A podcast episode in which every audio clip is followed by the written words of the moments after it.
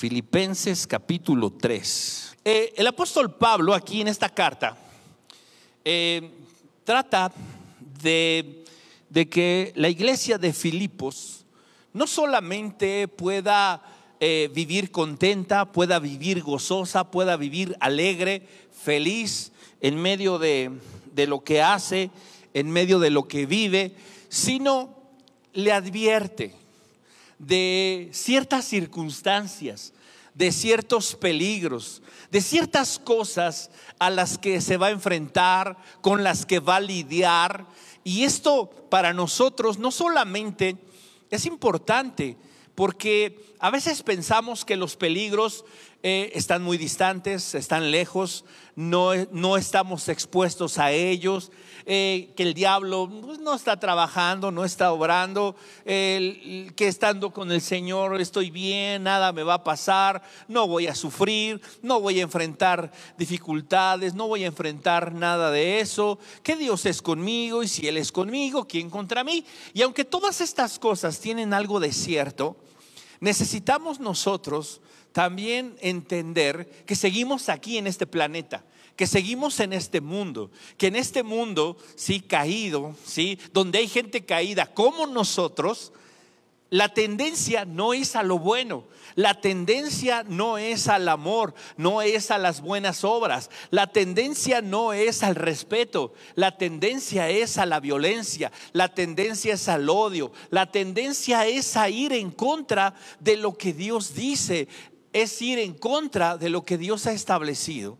Esa es la tendencia de este mundo.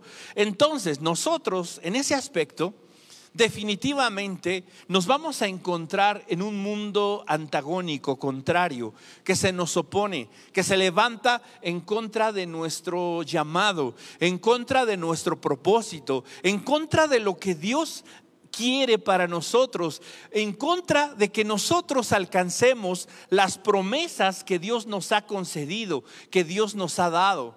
Esa es la realidad.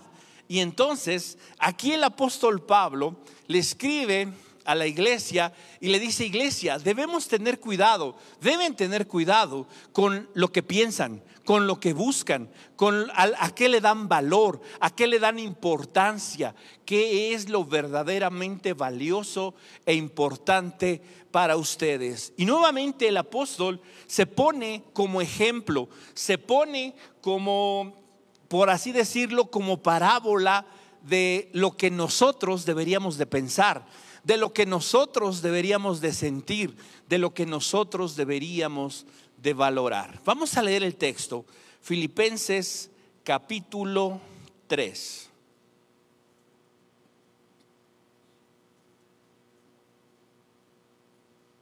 Y dice así, por lo demás, verso 1, por lo demás, hermanos míos, regocíjense en el Señor.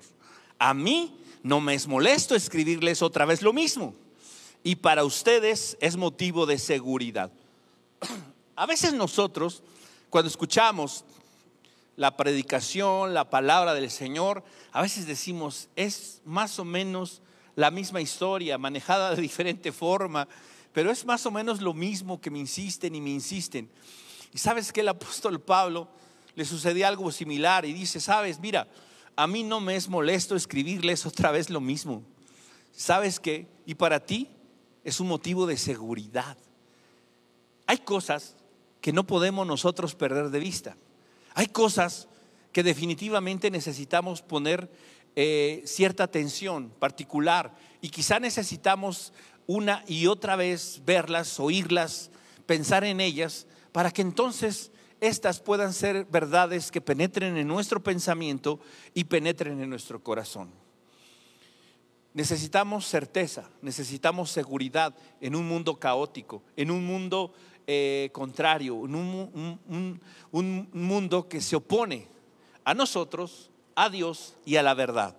Y dice el verso 2, cuídense, cuídense de esos perros. ¿Quiénes son esos perros? Bueno, son los malos obreros son los malos obreros, son gente, sí, que definitivamente, aparentemente está trabajando en la obra de Dios, para Dios, pero realmente hay, la raíz de su trabajo es mala, es perversa, va en contra de lo que Dios quiere, de lo que Dios busca, de lo que Jesucristo hizo. Y les llama perros inmundos, seres inmundos, carroñeros que están buscando simplemente comer, devorar. ¿Sí? Eh, dice, cuídense de la falsa circuncisión. Eso dice el, el verso 2. Pero miren, vamos a leer el mismo verso en dos versiones más. La primera de ellas es la Reina Valera 60. Dice, guardaos de los perros, guardaos de los malos obreros, guardaos de los mutiladores del cuerpo. ¿Sí? Guardaos de los mutiladores del cuerpo. Ahora, en ese, en ese aspecto, el apóstol el apóstol Pablo está haciendo una advertencia de ciertos individuos, de ciertas personas que están en medio de la iglesia y que aparentemente son siervos de Dios. Fíjate cómo dice la NTV. La NTV dice, verso 2, cuídense de esos perros, de esa gente que hace lo malo, esos mutiladores que les dicen que deben circuncidarse para ser salvos. Esos que dicen que necesitas tener acciones, obras, esos que se enfocan en los asuntos exteriores más que en lo interno. ¿Sí? Eso es lo que el apóstol está diciendo. Hay gente, hay obreros, hay personas que se han infiltrado dentro de la iglesia y que van a ponderar, van a darle más valor, van a darle más importancia a lo que haces, a cómo lo haces, a tu aspecto, a tu imagen, a lo externo que a lo interno. Y a estos no solo les llama malos obreros, les llama perros, algo despreciable, algo inmundo, algo que definitivamente no era deseable para los judíos o para el pueblo de Dios. ¿Y por qué debemos cuidarnos de ellos? Dice el verso 3. Pues los que adoramos por medio del Espíritu de Dios somos los verdaderos circuncisos. Confiamos en lo que Cristo Jesús hizo por nosotros. No depositamos ninguna confianza en esfuerzos humanos. Fíjate cómo afirma, confirma lo que estamos diciendo. Es decir, aquellos malos obreros, aquellos perros, aquellos que están enfocados en lo externo, ¿sí? Están más bien pensando, buscando, esforzarse, hacer algo externo que pueda darles confianza, que pueda darles certeza, que pueda darles identidad. Esa es la idea. Esos perros, esos malos obreros, no están preocupados por el corazón, por ser un instrumento de Dios para transformar la vida, el corazón de las personas. No, están interesados en lo externo, están interesados en, que la gente se sienta bien, tenga confianza, pero tenga una confianza no en Dios, sino tenga confianza en el bienestar, tenga confianza en los bienes, en el éxito, en la fama, en los logros, en los sueños alcanzados, en todas esas cosas que tienen que ver con el esfuerzo humano que tienen que ver con lo que yo puedo lograr, lo que yo puedo ser, lo que yo deseo ser. Esto es completa y totalmente contrario a lo que Dios quiere. Y dice, nosotros, el verso, el verso 3, ¿sí? El verso 3 dice, nosotros somos la verdadera circuncisión. Es decir, cuando Pablo está diciendo estas cosas, eh, literalmente en el idioma original esta palabra eh, circuncisión es cortamiento o mutilación, ¿sí? Es decir, nosotros somos la verdadera circuncisión. ¿Qué está diciendo? Somos los que verdaderamente fuimos apartados, separados, cortados del mundo. Eso es lo que está diciendo. Apartados de su forma de pensar, apartados de su forma de sentir, apartados de sus objetivos, apartados de todo eso. Los que somos cortados del mundo, ¿qué es lo que hacemos? ¿Sí? Hay tres cosas que hacemos. La primera de ellas es adorar, dice, ¿sí? Adoramos por medio del Espíritu de Dios. Eso es lo primero que hacemos. Adoramos. Lo segundo, sí, nos gloriamos en Cristo Jesús. Tercera cosa, no confiamos en la carne. Ponme la primera. ¿Sí? Son las tres cosas que nosotros hacemos. Adoramos, no nos gloriamos en nosotros, sino en Cristo Jesús y no confiamos en la carne.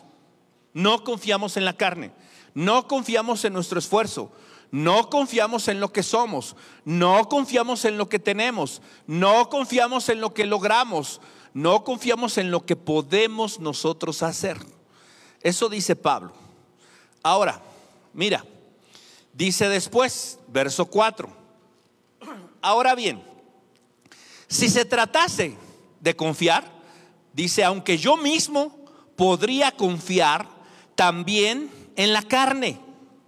Si algún otro cree tener motivo para confiar en la carne, yo mucho más. Ahora, mira, supongamos, supongamos que se trata de confiar en la carne.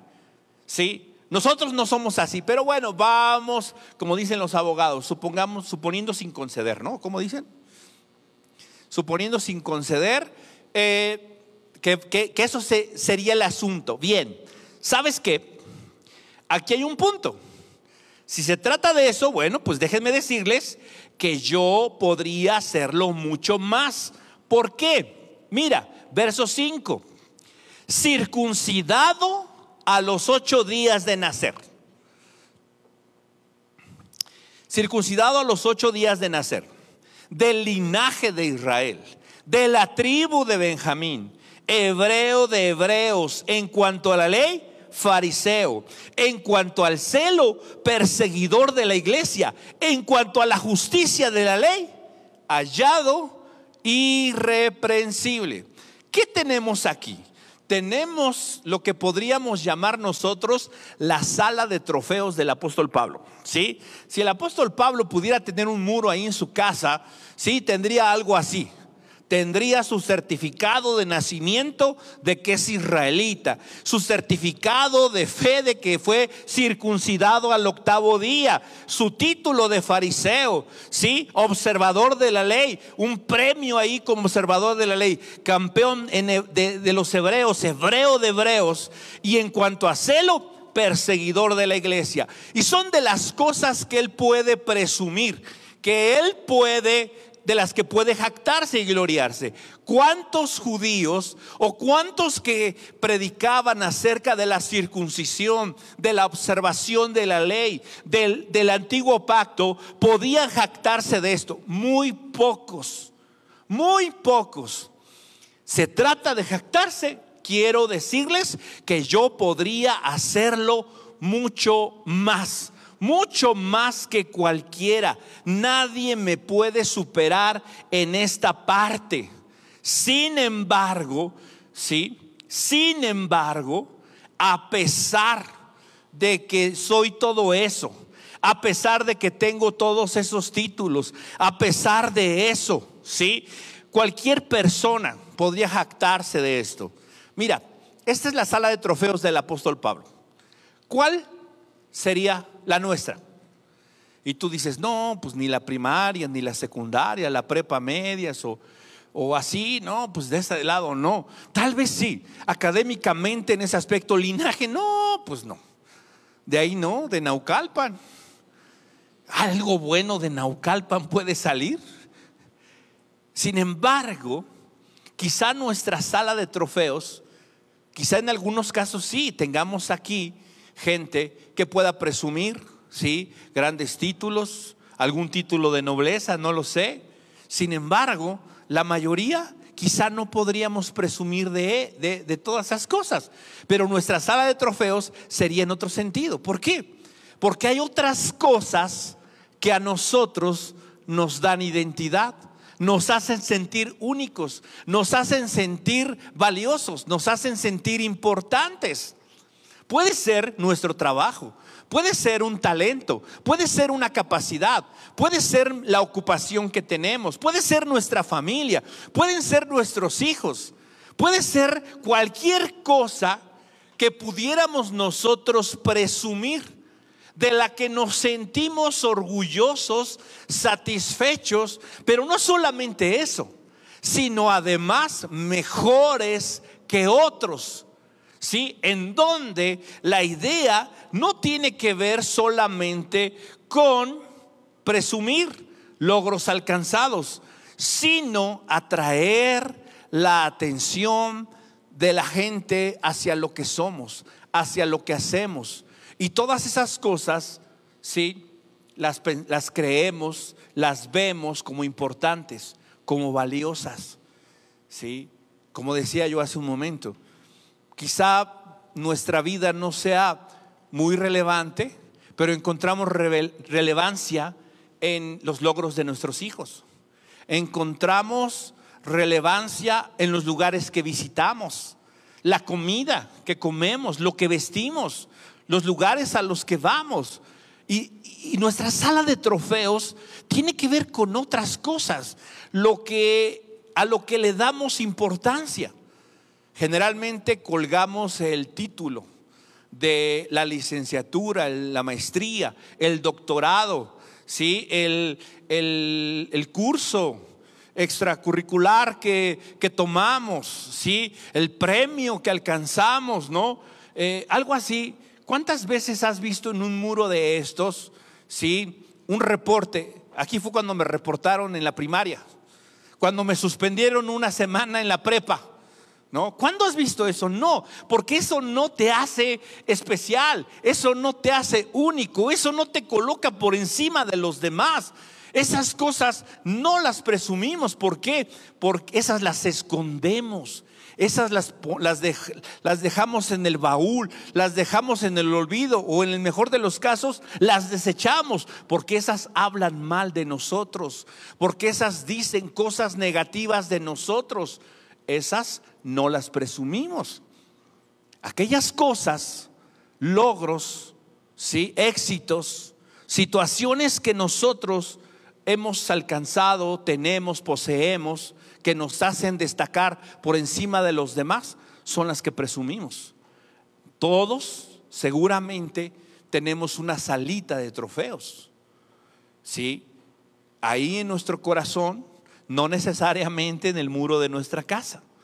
Pero, ¿qué es lo que Pablo está buscando al exhibir todos sus trofeos, todos sus logros, todas aquellas cosas que podríamos decir le daban su identidad como fariseo, le daban su identidad como hebreo de hebreos, le daban su identidad como observador de la ley, como un celoso de la ley, ¿sí? Todas esas cosas eran su identidad, eran su identidad. Sin embargo, las menciona no para regresar a eso, no para mostrarse como el perfecto, como el maduro, como el, como el excelente, como el exitoso, no, lo hace para ilustrarnos, para mostrarnos aquello que ha decidido abandonar, aquello que está dispuesto a desechar, a hacer a un lado, aquello que definitivamente no considera sin relevancia y sin importancia, pero aquello que palidece, aquello que pierde esa relevancia por el conocimiento de Cristo, por el estar unido a Él. Dice el verso 7, todo lo que para mí era ganancia, si todo lo que para mí era ganancia, fíjate, esta palabra ganancia es una palabrita griega que es kerdos. ¿Qué significa kerdos? Kerdos literalmente, bueno, significa ganancia, significa ventaja, beneficio o lucro. Es decir, ¿qué es ganancia? ¿Qué es kerdos?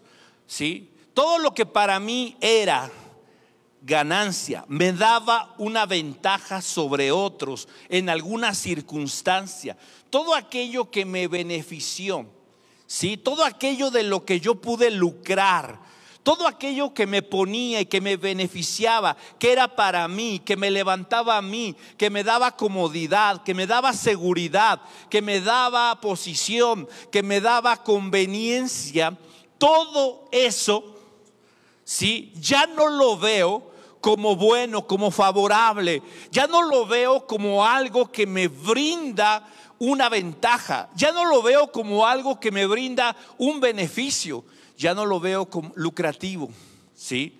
Dice el, dice el apóstol, ahora lo estimo, lo veo como pérdida. Lo veo como pérdida. La palabra pérdida la palabra semia, semia. ¿Qué significa semia? Semia significa detrimento, daño y pérdida. Eso significa semia. Ahora, todo lo que yo antes lo veía como una ventaja, que me daba posición, que me beneficiaba, que me era lucrativo, que me daba sentido, que me creaba una identidad, ahora lo veo como algo dañino algo que va en contra de mi crecimiento, algo que va, que me lastima, algo que no me funciona, algo que no me ayuda, definitivamente.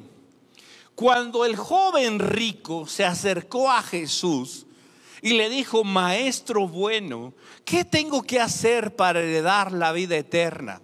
Jesús le dijo, ¿por qué me llamas bueno? Bueno hay uno solo y ese es Dios. ¿sí? Los mandamientos conoces, síguelos, cúmplelos. Los mandamientos los he cumplido. Yo, mi, mi, trofeo es este. Los he cumplido desde joven, desde niño, desde que tengo memoria, he cumplido y he hecho conforme a lo que está ahí. Sacó su charola, sacó, sacó su, su sala de trofeos. Ah, perfecto. Pues entonces eso lo tienes que perder. Lo que tú consideras valioso, lo tienes que perder. Ok, vende todo lo que tienes, da a los pobres y sígueme. Ah, caray. No, no, no, espérame. Yo no me estoy preguntando la vida eterna. Yo no estoy preguntando cómo te puedo seguir. No, no se puede acceder a la vida eterna sin seguir a Jesús. Y no se puede seguir a Jesús cuando consideras más valioso todo lo que tienes, todo lo que has logrado y todo lo que posees, ¿sí? Por encima de Él. Pérdida. Que la riqueza le estorbó a este joven. Después que se fue triste, dice la Biblia, se fue muy triste porque era muy rico. Jesús dijo, cuán difícil le será a los ricos entrar en el reino de Dios. ¿Por qué? Porque su dinero era un estorbo era un lastre, era algo que le estorbaba nuestros trofeos, nuestros logros. El valor que le damos a eso es un estorbo. ¿Es un estorbo el dinero? No debería de serlo. ¿Es un estorbo ser exitoso, tener grados académicos? No debería de serlo. ¿Sí? Si eso no me estorba para humillarme, para ver a Jesús como lo más importante en mi vida no es un estorbo. Pero desafortunadamente en la vida de muchos de nosotros sí se convierte en un estorbo. Pablo dice aquí, para mí, eso que antes era lucrativo, ventajoso, que me daba una ventaja por encima de todos, que me daba una posición por, por elevada sobre los demás, hoy entiendo que me hace daño. Hoy entiendo que es dañino para mí. ¿Se acuerdan? Pablo dice ahí en, la segunda carta a los Corintios, ¿sí? Dice él, capítulo 12, dice, dice que tiene un aguijón en la carne. ¿Sí? Un mensajero de Satanás que le fue dado, que le fue colocado para que no se exaltase sobremanera, ¿sí? No se no tuviera soberbia, a causa de las revelaciones, a causa de sus logros, a causa de lo que él sabía, de lo que él había visto, de lo que él había oído. El Señor le dio un aguijón. ¿Por qué? Porque esas cosas, los logros, los alcances y todas esas cosas, a cualquiera, si no está su corazón en el lugar correcto, le hacen daño. Pablo, con todo y que era el gran apóstol, con todo y la gran eh, comunión que tenía con Dios, era capaz de reconocer sus debilidades. ¿Sí? Le he rogado al Señor tres veces que me quite este aguijón y Él me ha dicho, bástate mi gracia, porque mi poder se va a perfeccionar en tu debilidad. Por tanto, de buena gana me gloriaré, me gozaré ¿sí? En las tribulaciones, en las angustias, en las debilidades. ¿Por qué? Porque cuando soy débil, entonces soy fuerte, para que el poder de Dios repose sobre mí por medio de la debilidad. Esa es la idea.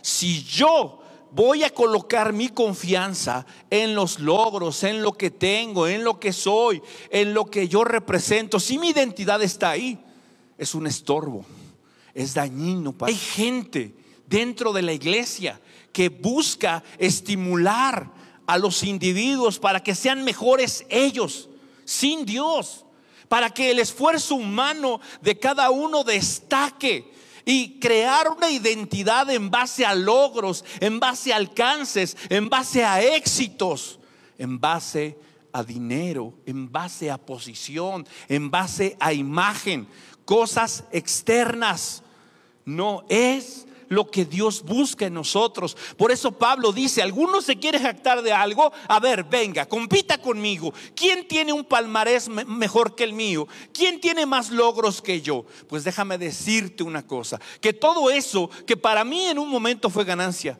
se convirtió en algo dañino. Se convirtió ahora, es para mí es una pérdida. Para mí es algo que vino en detrimento de mi imagen, de mi identidad. Ahora lo entiendo, ahora lo veo. ¿Sí? ¿Por qué? Porque ahora el amor de Cristo me lo ha mostrado. Dice después el apóstol Pablo. Y aún más, verso 8. Yo estimo como pérdida, nuevamente, enfatiza, todas las cosas en vista del incomparable valor de conocer a Cristo Jesús. Esto es muy importante. ¿Por qué razón? Porque mira, definitivamente Pablo no está menospreciando su origen, su nacionalidad, su formación académica, su conocimiento de la ley, no los está menospreciando ni diciendo no sirven para nada. ¿Por qué? Si nosotros revisamos el libro de los Hechos, ¿sí? nos vamos a dar cuenta que en muchas ocasiones Pablo ¿sí? hizo, echó mano de su ciudadanía, echó mano de su origen, echó mano de sus contactos, echó mano de su conocimiento, echó mano de todo, eh, de todas esas cosas, las usó para la gloria de Dios, para el propósito del Evangelio. El asunto no es decir, de nada sirve estudiar, de nada sirve trabajar, de nada sirve llegar a un puesto, a un nivel. No, no, no, no estamos diciendo eso. No estamos diciendo no busquemos eso, no nos esforcemos, no seamos excelentes. No, no estamos diciendo eso. Lo que estamos diciendo es que nada de eso en comparación ¿sí? Dice él, en vista, dice, yo estimo como pérdida todas las cosas en vista del incomparable valor de conocer a Cristo. No les quita el valor, sino comparándolas con Cristo dice, me hacen daño. No puedo poner mi corazón en esas cosas mi corazón tiene que estar colocado, tiene que estar puesto en conocer, a Cristo Jesús. Esa es precisamente la idea que está tratando aquí el apóstol Pablo de transmitir. ¿Por qué razón? Porque si nosotros recordamos el pasaje Juan 17:3 que dice, en esto consiste la vida eterna, en que te conozcan a ti, el único Dios verdadero, y a Jesucristo, al que has enviado. Recordamos también, por ejemplo, lo que dice Romanos capítulo 8, Romanos capítulo 8, verso 39, ni lo alto, ni lo profundo, ni ninguna otra cosa creada. Podríamos decir cualquier cosa, cualquier cosa, no solo creada, sino todo lo que podríamos, nosotros valorar. Dice, ninguna cosa creada nos podrá separar del amor de Dios que es en Cristo Jesús, Señor nuestro. ¿Cuál es la idea del mundo? ¿Cuál es la idea de Satanás para crear una identidad? ¿Cuál es la idea de estos perros, de estos malos obreros para, para, ¿qué están buscando? ¿Qué es lo que está buscando? Que tu identidad esté basada en lo que haces, en lo que eres, en cómo te ves, en tus logros, en lo que tienes. ¿Sí? ¿Para qué? Para que el amor de Cristo no more en ti. Para que no seas como Cristo. ¿Sí? ¿Para qué? Para que seas apartado, separado del amor de Cristo, del conocimiento de Cristo. ¿Sí? Esa es la idea. Por eso el énfasis en lo externo, por eso el énfasis en la imagen, por eso el énfasis en todas esas cosas, en los logros, en el éxito. ¿Por qué? Porque teniendo eso, pierdes de vista al Señor. ¿En qué se enfocó Satanás cuando pensó en rebelarse contra Dios? ¿En qué pensó? Pensó en lo grandioso que es Dios, en lo alto y sublime que es, en el eterno, en el que habita la eternidad, ¿sí? el que habita en la oscuridad y en la profundidad de la eternidad. No, no pensó en eso, pensó en Él. Oh, qué hermoso soy, qué maravilloso soy. Oh, el día que me crearon tamboriles y flautas y cosas hermosas, berilio, topacio y grandes piedras preciosas fueron adornadas. Me adornaron con todo eso. Soy único, soy maravilloso, soy exitoso. Ah, ¿sabes qué? Subiré al lugar donde está Dios, seré como Dios y entonces Dios será historia. Esa es la idea de estos malos obreros, del diablo crear en nosotros una identidad equivocada que nos aparte del conocimiento de Dios, del amor de Dios.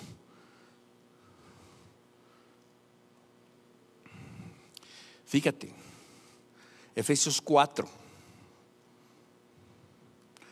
Efesios 4, dice la Biblia, verso 11, y él dio a algunos el ser apóstoles, a otros profetas, a otros evangelistas, a otros pastores y maestros, a fin de capacitar a los santos para la obra del ministerio, para la edificación del cuerpo de Cristo, hasta que todos lleguemos a la unidad de la fe y del pleno conocimiento del Hijo de Dios, a la condición de un hombre maduro, a la medida de la estatura de la plenitud de Cristo. Esa es la idea del Señor.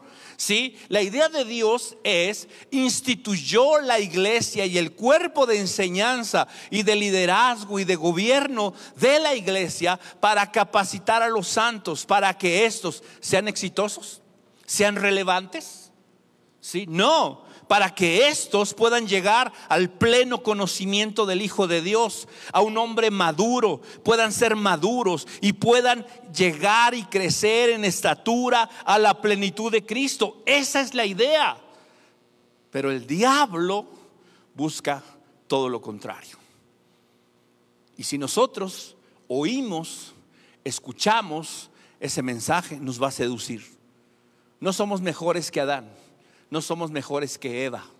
No somos mejores que, que el lucero de la mañana. No, no somos mejores que ellos. Ellos fueron seducidos en ese aspecto. Nosotros seguramente seremos seducidos. ¿Por qué? Porque nos amamos a nosotros mismos. Hay un grado de amor a nosotros mismos que cuando me dicen, tú puedes ser, tú puedes ser, ah, Dios no quiere que seas como Él, pero sabes qué, puede ser, tú puedes ser, tú puedes, tú, tú, todo, cuando comenzamos nosotros a enfocarnos en nosotros mismos, ahí empieza el diablo no solo a susurrar, a gritar, a convencer y a persuadirnos de esa mentira y de ese engaño. No cedamos, no. Consideremos todas las cosas, logros, sueños, anhelos como pérdida, como pérdida comparado con Cristo. Esa es la idea. Comparado, me pones la siguiente, por favor, la ¿Dónde está la caja gris? Mira, todos los logros, todo eso, están en una caja opaca, un color opaco. No los, no los desechas. ¿Sí? La cruz de Cristo está en otra caja, reluciente, con color brillante. Es más importante, es más valiosa, ¿sí? Definitivamente. Si tú puedes pensar de esa manera, has dado un primer paso. Si tú entiendes eso, has dado un primer paso. ¿Sí? Ahora, el siguiente paso tiene que ver, ¿sí? Fíjate, vamos a regresar ahí a Filipenses. Dice el verso 8, y aún más, yo estimo como pérdida todas las cosas, todas las cosas. ¿Qué cosas, Pablo? Ah, bueno, todo lo que ya mencioné.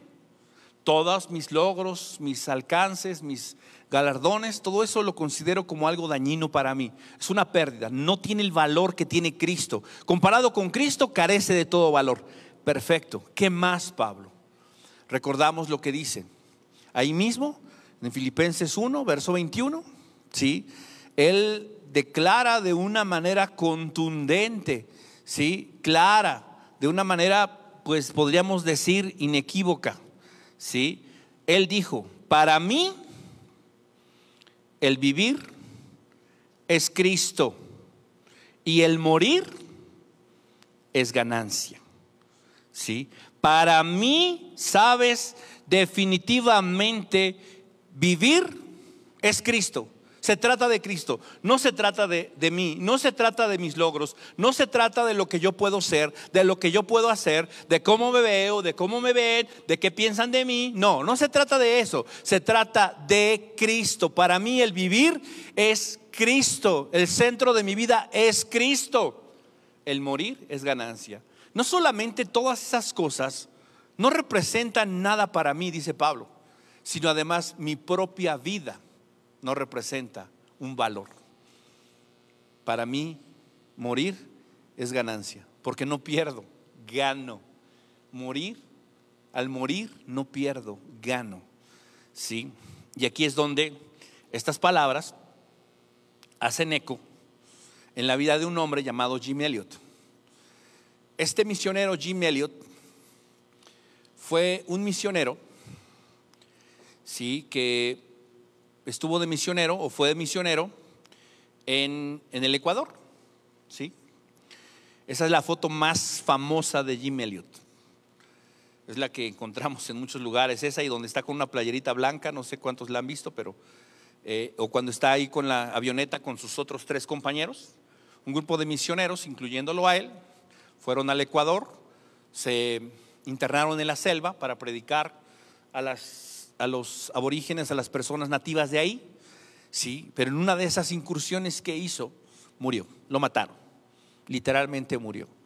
Pero él previamente, sí, dijo estas palabras, quedaron registradas en su diario, sí, no es necio aquel que da lo que no puede guardar, su vida, para obtener lo que nunca podrá perder. ¿Sí? Él, se, sabía seguro, ¿sí? Seguro de quién tenía, de quién estaba con él, de dónde pasaría la eternidad. su, su única seguridad era Cristo. Su vida no la puedo perder. ¿Por qué? Porque simplemente el morir es ganancia. El morir no es pérdida. ¿Sí? Dice la Biblia, si alguno ama su vida, la perderá. Pero si alguno la pierde por causa de mí, para vida eterna la hallará. Esa es la idea. Si yo no puedo colocar mi vida, lo que yo soy, ¿sí? en un lugar secundario, en un lugar opuesto a Cristo, entonces el Evangelio no me ha iluminado, no me ha resplandecido. O, o, no he llegado a ese punto de madurez que Dios quiere llevarme. No es, un, no es un hecho, no es un evento, es un proceso que se va dando en mi vida, donde yo voy valorando más a Cristo que mis logros, que mi vida misma. Es un proceso en el que vamos nosotros avanzando y caminando. ¿sí? Dice el apóstol, el apóstol ahí en el verso 8. Yo estimo como pérdida todas las cosas, podríamos incluir mi vida, en vista del incomparable valor de conocer a Cristo Jesús. Nuevamente, ¿con qué compara todas las cosas, incluyendo su vida? Con el conocer a Cristo Jesús. Todo lo que Él es, todo lo que Él logra, todos sus sueños, su vida misma, es incomparable con el conocer a Cristo Jesús. Mi Señor, por Él lo he perdido todo. Y todo lo considero como, fíjate, aquí lo tradujeron basura. La palabra que se utiliza en el idioma original es un poco más fuerte. Quizá la más leve que podríamos nosotros decir es estiércol. Desecho. ¿Sí? A fin de ganar a Cristo. Y mira, no solamente todo lo considero, dice el apóstol Pablo, como qué? No como no solo pérdida, no somos como algo que no me que no me ayuda, sino para mí eso lo puedo perder. Dime una cosa, ¿te preocupa lo que perdiste hoy en la mañana? ¿Y que se fue por el inodoro? ¿Te preocupa lo que vas a perder al rato después de comer? Piensas, ¿y a dónde se habrá ido tú? ¿Y estará bien? Simplemente sabes que se va y no te importa dónde llegó. Porque no es valioso. ¿Sentiste feo de que se te haya ido? No, sentiste hasta un alivio. Pero ¿qué pasa? Cuando nosotros perdemos algo que está en esa caja, que está en esa sala de trofeos, ah, nos duele. ¿Por qué? Porque tiene un valor. Porque tiene un valor. Porque tiene, tiene algo arraigado en nuestro corazón que tiene una importancia. Yo no digo que seamos insensibles. Somos seres humanos y estamos en este mundo y tenemos una naturaleza humana todavía caída, ¿sí? Y nos, y nos, nos van a doler las pérdidas. ¿Por qué aseguramos el auto? ¿Por qué aseguramos nuestra casa? ¿Por qué compramos un seguro de gastos médicos? ¿Por qué hacemos todas esas cosas si es que podemos hacerlas? Pues porque no queremos perder el auto, ¿Por qué no queremos perder esto? ¿Por qué no quiero perder mi salud? ¿Por qué no quiero? Porque de cierta manera lo valoramos. Las cosas que consideramos importantes tratamos de asegurarlas para, que, para no perder. ¿Eso está mal? No, no está mal. Está bien ser precavido, está bien eh, prever todas esas cosas. Sin embargo, si mi corazón está puesto en eso, ¿sabes qué? Tenemos un problema. Hace muchos años, en alguna ocasión, recién casados, mi esposa y yo, teníamos casi dos años, yo creo que de casados, resulta que eh, un día llegamos a casa y está la puerta rota, el candado volado, todo, la puerta de adentro igual, y la casa toda regada, toda, se metieron a robar. Pero nos dimos cuenta, se llevaron, un, se llevaron también el auto. Habíamos dejado las llaves ahí colgaditas, ahí, eh, pues si alguien se le ofrece. Se lo llevaron. Lo agarraron de mudanza. Y, y entonces, ya viendo y haciendo el conteo de los daños, dice uno, pues sí, se llevaron muchas cosas. Pues ni modo, ¿no? Y de repente, bueno, pues hay que reportar el auto, ¿no? Que es lo más caro, ¿no? Entonces ya hablo al seguro y le digo al seguro, ya me robaron el auto. ¿Cómo fueron? No, no se preocupe, dice, vaya, levante el acta, mañana lo visitamos en su domicilio para hacer todo el trámite. Perfecto, ya. Yo al día siguiente llega el ajustador y resulta que el seguro del auto estaba vencido. Y yo dije, mm, bueno, pero estamos en el periodo de gracia. No, ya el periodo de gracia expiró hace un mes. Y entonces, boom, dije, Dios mío. Eh, el ajustador se disculpó, eh, mi agente se disculpó que no lo vio. ya, la disculpa no iba a cambiar las cosas, ¿no? Entonces sí, estábamos un poco afligidos, ese día había muchos amigos ahí en casa, estábamos platicando y todo, dijimos, ¿sabes qué? Estamos preocupados, estábamos orando, estábamos ahí comentando y llegó un punto en que dijimos, ya, o sea, se lo llevaron, pues que lo aproveche, caray. Vámonos a comer tacos, así dijimos. Sí, vamos a, las penas con pan son buenas. Ya estábamos saliendo, ya todos, pues vámonos en tu coche porque y entonces, eh, en eso, me entra una llamada. Me dice, ¿usted es señor Josué Jiménez? Y yo, sí. Eh, ¿Usted es el propietario de un vehículo centrado así, así, así? Sí. Pues, ¿qué cree? Está abandonado aquí en tal lugar. La policía. Yo dije, ¿en serio? Sí, aquí está. ¿Qué hacemos? ¿Lo presentamos? ¿Viene usted? No, espérenme, voy para allá. Sí en el momento en el que lo soltamos y dijimos, ya, está bien, Señor. Jehová dio, Jehová quitó. Sea bendito el nombre de Jehová.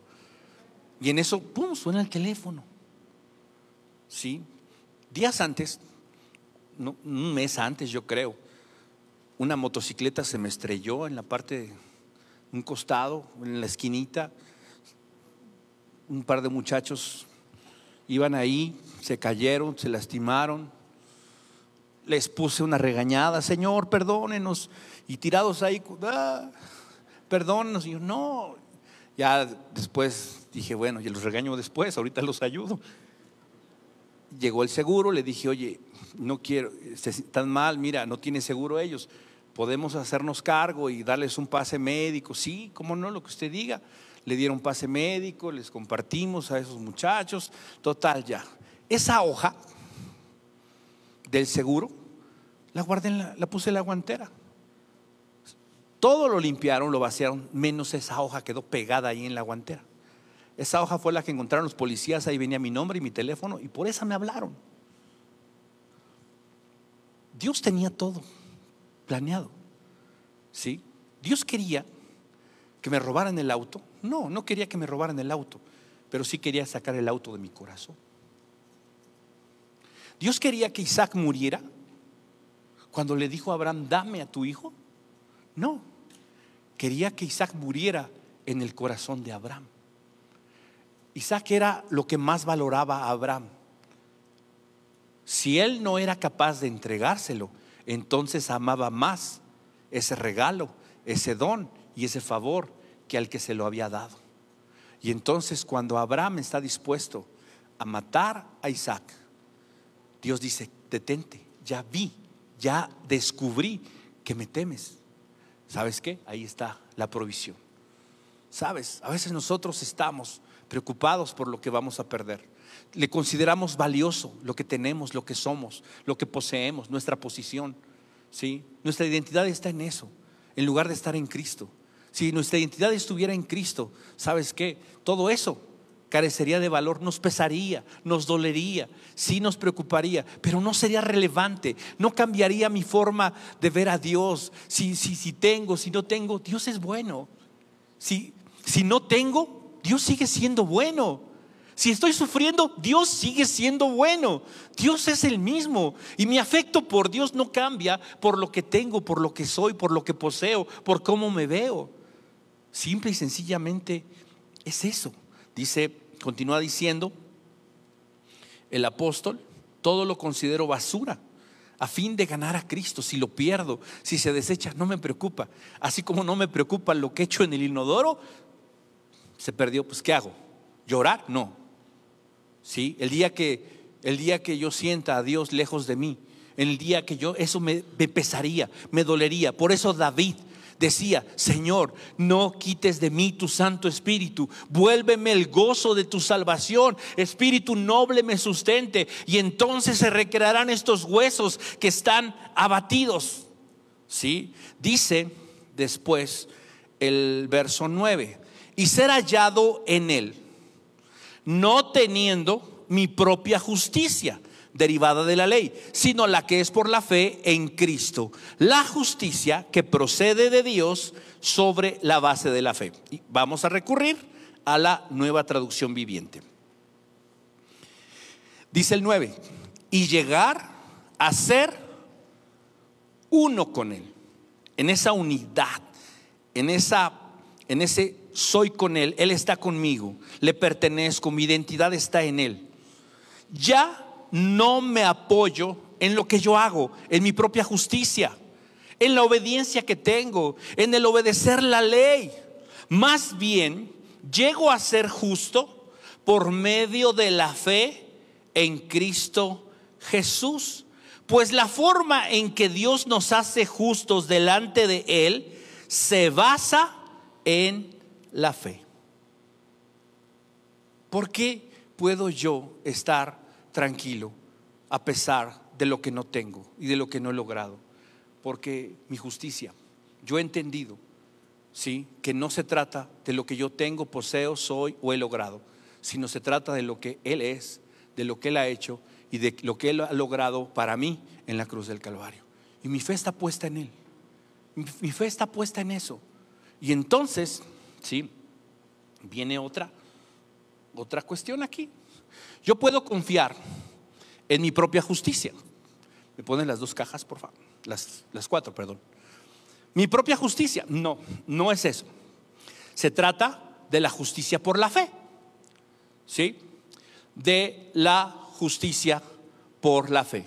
Ahora, esa justicia por la fe, fíjate, tiene dos, dos cajitas o trae un paquete adicional de dos cajas, de dos cosas para mi vida. ¿Sí? Dice el verso 10. Quiero conocer a Cristo y experimentar el gran poder, el gran poder que lo levantó de los muertos. Y quiero sufrir con Él y participar de su muerte. Son esas otras dos cajas. Su resurrección, el poder de su resurrección y su sufrimiento. La verdad, la mayoría de nosotros, si nos dieran a escoger, a ver, como con Chabelo, ¿cuál escoges? No, pues la de mayor demanda, ¿cuál crees que sería? ¿La del poder de su resurrección o la del sufrimiento? No, pues sí, claro, si no somos tontos. Sin embargo, fíjate, esto, esto que el apóstol Pablo manifiesta aquí, es un asunto interesante. ¿Por qué? Porque Pablo aquí ya no está pensando en su bienestar. Ya no está pensando en él. Ya no está pensando en cómo lo ven, si lo aceptan, si lo quieren, si dicen de él, si no dicen de él. La opinión que tienen, ya no es eso relevante, sino ahora lo que le interesa es ¿sí? El ser conformado a la imagen de Cristo. Esa es la idea. Esa es la intención. Ese es ahora el pensamiento. Ahora, si eso el paquete trae el poder de la resurrección, gloria a Dios, bendito sea su nombre. Si eso además de traer el poder de su resurrección, trae sufrimiento, trae adversidad, trae problemas, trae dificultades, ¿sabes qué? También bendito sea su nombre. ¿Por qué? Porque ahora mi enfoque, mi valor no está en lo que soy en lo que yo quiero, en mi comodidad, en mi bienestar, en mi seguridad, sino está en el ser como Cristo. Y si para ser como Cristo tengo que sufrir, pues venga. ¿Va a ser fácil? No, no va a ser fácil. Va a ser difícil. Y voy a sufrir tal vez y voy a llorar y voy a, y voy a tener momentos difíciles. Pero ¿sabes qué? Él dijo, yo estoy contigo todos los días hasta el fin del mundo. Pasas por el valle de la sombra de la muerte, yo estoy contigo. Si pasas por los ríos, no te ahogarás. El fuego no te quemará. La llama no arderá en ti. ¿Por qué? Porque ante mis ojos fuiste de gran estima y te amé. Esa es la idea. Entonces yo estoy seguro. Y el sufrimiento, ¿qué valor tiene el sufrimiento? Nada. ¿Qué valor tiene esto? Nada.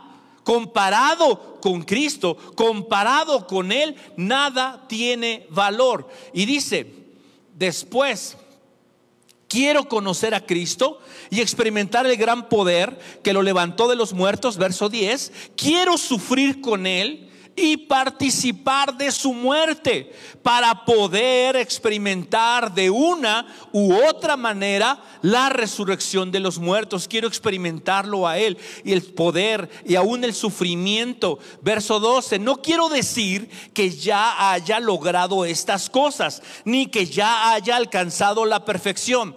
¿Sabes qué? ¿Quién de los que estamos aquí puede decir, yo ya estoy del otro lado? No, más bien estoy de este lado y estoy en camino y hay un deseo en mi corazón de eso. Pero sabes que si eso es real, si eso es verdadero, si eso es genuino, si he descubierto a Cristo y Él es más valioso que cualquier otra cosa, entonces dice el apóstol Pablo, ¿sí? No lo he logrado, pero ahora me concentro, dice, me concentro solo en esto olvido el pasado y fijo la mirada en lo que tengo por delante. Y así avanzo. Y así avanzo, dice el apóstol Pablo. Y aquí hay algo importante, dice la NBLA en el verso 13, hermanos, yo mismo no considero haberlo ya alcanzado, pero una cosa hago esa palabra hago está ahí, no, aquí, mm, no, aquí no está en, cursivas, pero normalmente está en cursivas porque esa hago no está en el original, no está en, en, los manuscritos más antiguos. Sin embargo, está añadido ahí porque parece darle más sentido al texto. Pero dice, una cosa hago, ¿qué es lo que hago? Olvido, olvidando lo que queda atrás. ¿Qué es lo que queda atrás? Lo que queda atrás es todo lo que hice todo lo que logré, todo lo que alcancé. Mira, la palabra olvidando es una palabra griega, proviene de una palabra griega que es epilan tanomai. Epilan tanomai. ¿Qué significa epilan tanomai?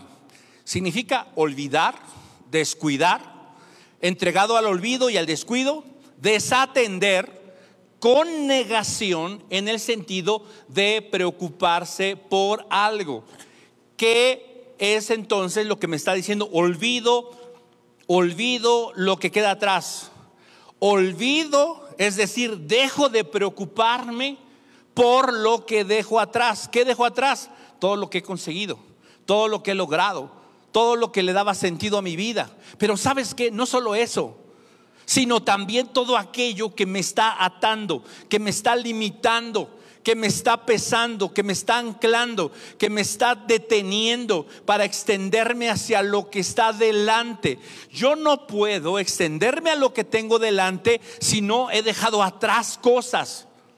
¿Cómo puedo saber que yo he dejado atrás cosas? Dime una cosa, vamos a pensar en esto. ¿Odias a alguien? No, no odio. Simplemente me cae mal, pero no lo odio. Mm, problemas. Pum, foco amarillo. Hay personas que te gustaría que sufrieran. No, no me gustaría que sufrieran, pero tampoco me gustaría que le fuera bien. Mm. Y empiezas a hacer un recuento de cosas. Hay gente, ¿por qué no le hablas a fulanito de tal, a fulanito de tal? ¿Por qué no tienes compañía? No, no, no. Eh, prefiero guardar distancia, es más sabio. La Biblia dice, el sabio ve, se esconde cuando ve venir el mal. El necio se queda y recibe el mal. Así que yo mejor me escondo de esa persona. Así. Pues la Biblia dice otra cosa. Dice algo además de eso. Dice, si tu enemigo ¿Tiene hambre? ¿Qué? Dale de comer. Si tiene sed, dale de beber. Eso es lo que dice la Biblia. Pero si tú no puedes avanzar, tienes, es que me lastimó, es que me hirió, es que me hizo, abusó de, de mi confianza, sí, atentó contra mi integridad, no solo emocional, físicamente, de esto, de esto, mil cosas. Entonces, ¿sabes qué? Eso para ti es valioso. ¿Por qué? Porque se trata de ti. ¿Es correcto? ¿Es justo? No, no es justo, ni correcto, ni es bueno. Sí, es pecaminoso, es desagradable, es doloroso, es trágico pero se trata de ti. Pero tú no puedes en tu corazón ponderarlo y darle más valor que Cristo. ¿Cuál quieres que sea tu identidad? ¿Tristeza? ¿Dolor? ¿Rencor? ¿Resentimiento? ¿Falta de perdón? ¿Venganza? ¿Odio? ¿Eso es lo que quieres que te identifique? Por eso estamos enojados todo el tiempo. Por eso somos irritables. Por eso nos enojamos y decimos que, que, nos irritamos por las injusticias, por esto, por aquello. Mentira. Mucho de nuestro enojo, muchas de las cosas que nos indignan, que nos molestan, tienen que ver con nosotros mismos. Dejando atrás, tienes, tenemos que dejar atrás todo lo que nos daba identidad y lo que quiere robar nuestra identidad también. Si yo no lo hago, entonces no voy a poder avanzar. Dice el apóstol Pablo, tengo que olvidar, tengo que dejar atrás y tengo que extenderme, extendiéndome. Epec teinomai, epec, epec teinomai. ¿Qué significa epec teinomai? Significa estirar algo en una dirección específica tender o estirar algo con todas las fuerzas. Generalmente se refiere a uno mismo o a algún miembro del cuerpo.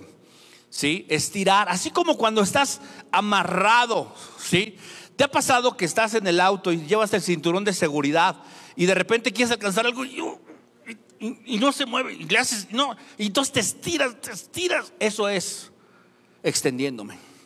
Hacer un gran esfuerzo por alcanzar, de tal forma que nada importa en ese momento, nada importa. No importa si está pasando aquí, si está pasando allá, quién viene atrás, no, tú estás enfocado, tú estás encaminado a algo, estás viendo algo. ¿Qué es aquello a lo que nosotros nos extendemos al ser como Cristo? A lo que leímos en Efesios. Esa es la idea, hacer como Cristo.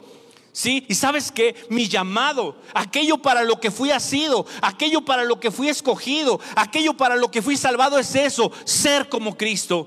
Mi valor no está en lo que soy, mi valor está en qué tanto soy como Cristo, en qué tanto reflejo el amor de Cristo, en qué tanto experimento el amor de Cristo. En eso está mi identidad, en eso está mi valor. ¿Qué importa para mí en este año? ¿Añadir una propiedad más?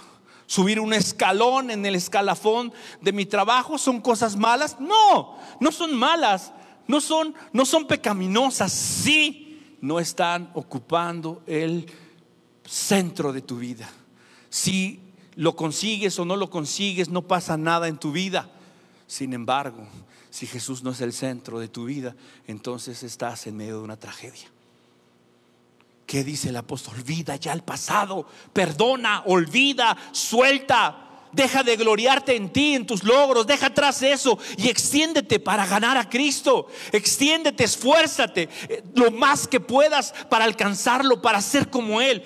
¿Cuál sea tu objetivo en este año? Ser más como Cristo, parecerme más a Él, que Él sea formado en mí, un poquito más, un poquito más de Él en mí menguar nosotros, decía Juan el Bautista, es necesario que yo mengüe para que Él crezca.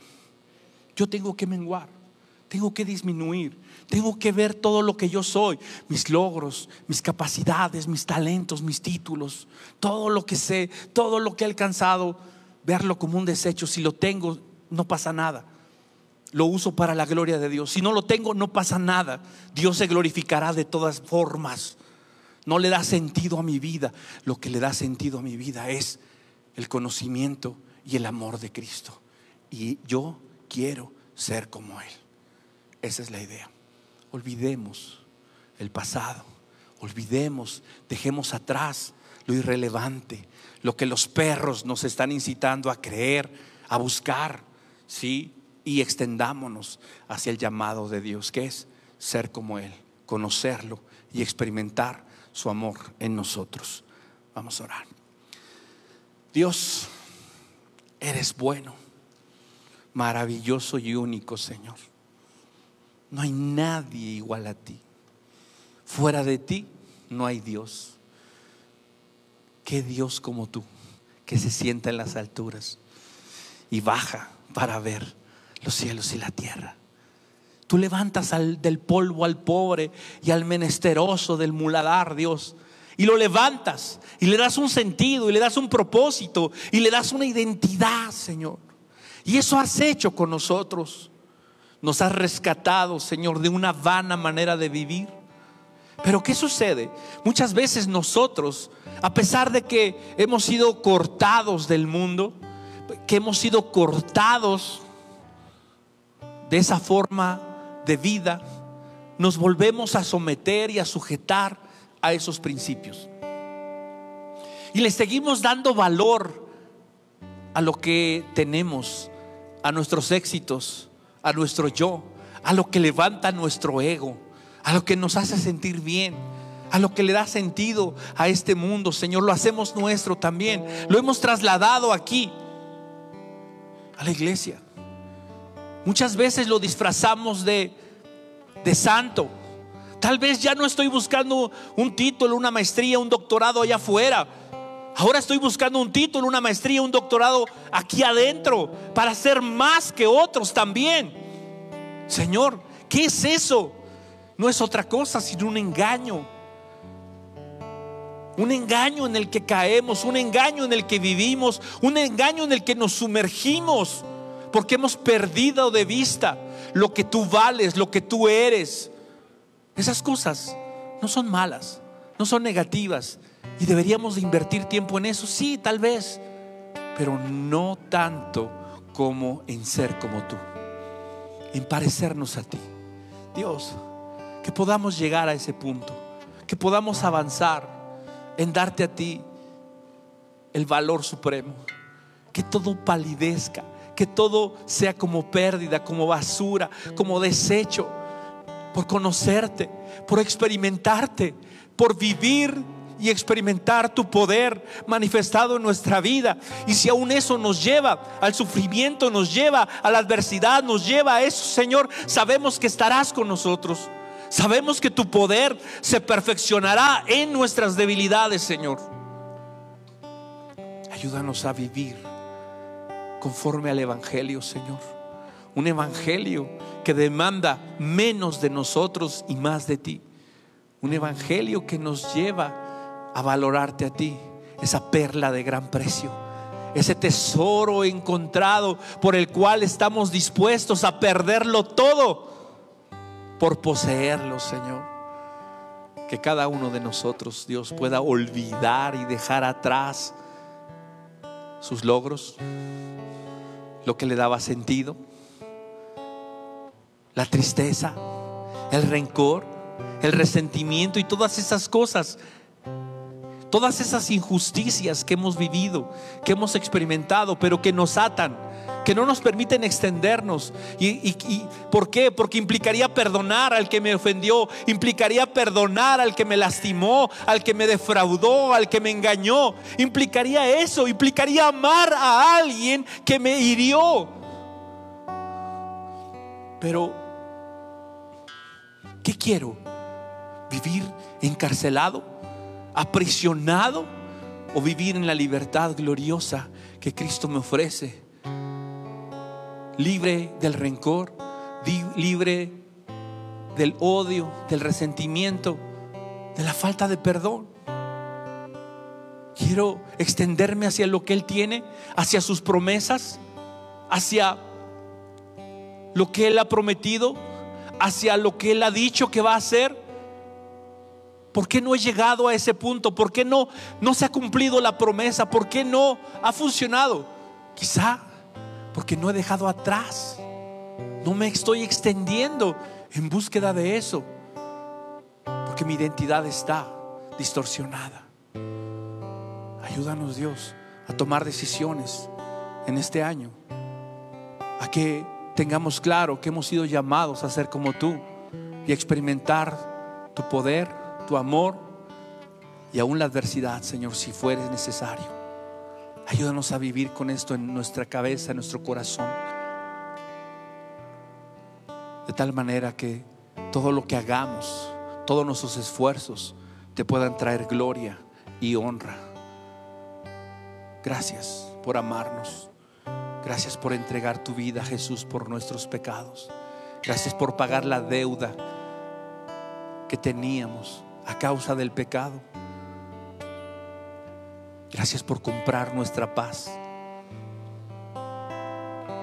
Señor, si alguien no te conoce y no ha experimentado tu poder transformador, te pedimos en esta tarde que la obra de tu Espíritu en estos corazones se pueda conformar de tal manera que puedan ser llamados, Señor, a salir de la oscuridad, a salir de las tinieblas, a salir del poder de Satanás, Señor. Todas aquellas personas, Dios, que viven atadas al rencor, al resentimiento, al odio, que han vivido atadas por años, Señor y que hoy, mi Dios, tu luz resplandezca en sus corazones y pueda ser mayor tu resplandor, tu gloria, que ese peso, que ese dolor, que esa tristeza, que todo eso, mi Dios, que han logrado y que han obtenido, todo eso que han valorado por años, Señor, que hoy tu luz resplandezca, rompa todo yugo, toda cadena, Señor,